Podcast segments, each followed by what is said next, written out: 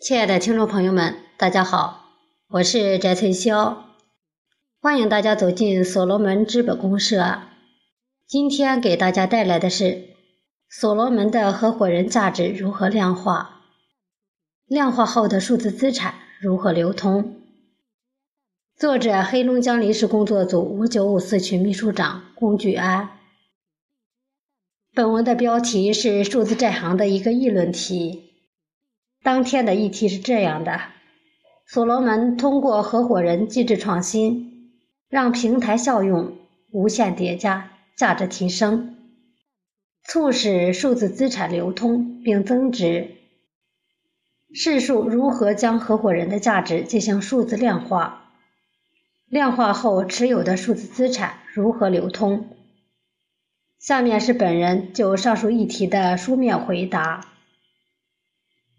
所罗门系统这种合伙人机制的创新，就是组织形态的创新，是泛社会化的。在这种新的社会组织形态中，任何一种社会价值的创造都是超越时空的、无边界的。这种组织形态理论上为所有的人都提供了参与社会价值创造的机会，只是参与的方式不同而已。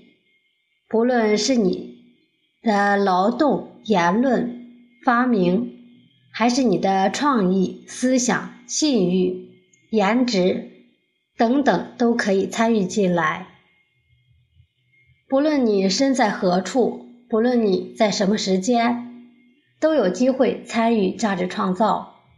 那么，凡是参与的人就是合伙人，凡是合伙人都会在参与的过程中创造价值。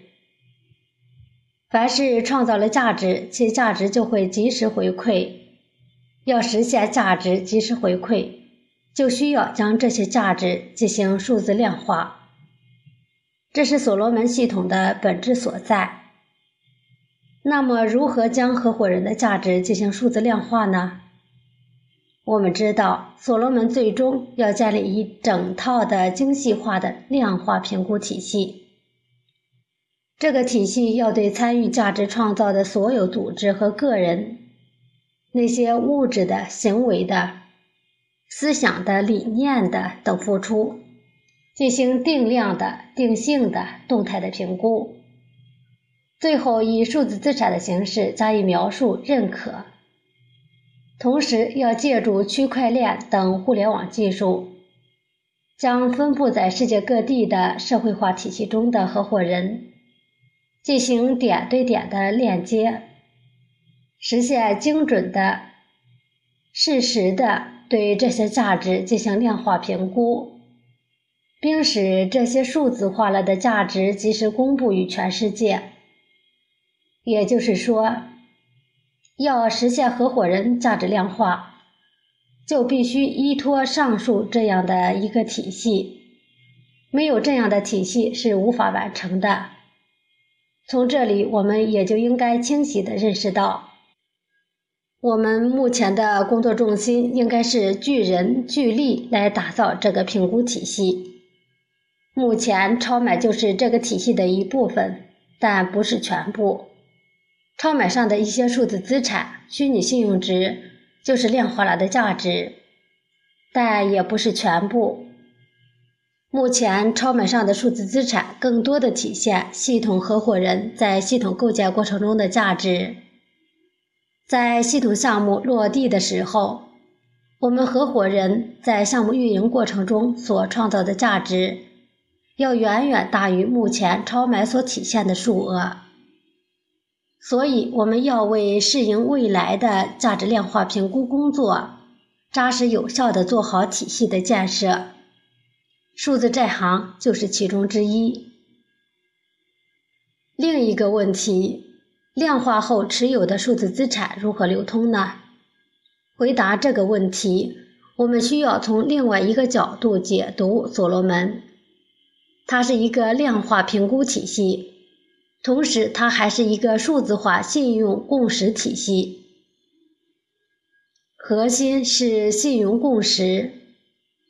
这种信用共识的形成是基于系统内部合伙人这种强链接的关系。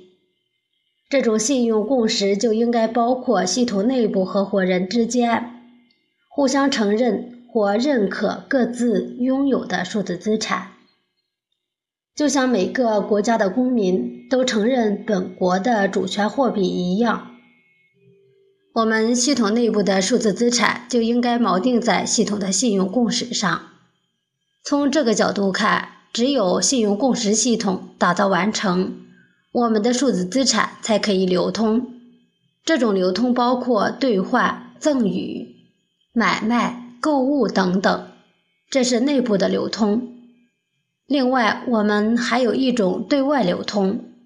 这种对外流通不一定等待我们的信用共识完全形成，因为当我们所罗门系统的价值被社会广泛的认可的时候，我们系统内的数字资产也会相应的被社会认可。当这种认可达到一定的广泛程度，我们的数字资产就可以同外部的主权货币进行兑换。这种对话就自然实现了与外部的交互流通。如果能够实现先同外部流通，那么自然就促进了内部的流通。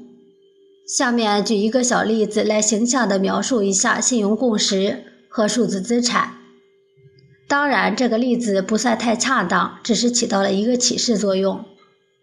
小时候在农村，当时的生产队是集体制。每天社员在生产队参加劳动，所获得的就是个工分。生产队给记账，每个人从事的劳动不一样，每个人的劳动成果不一样，每一个人出勤的天数不一样。这些个不一样，就决定了每个人年底所获得的工分就不一样。生产队秋天把产的粮食卖了。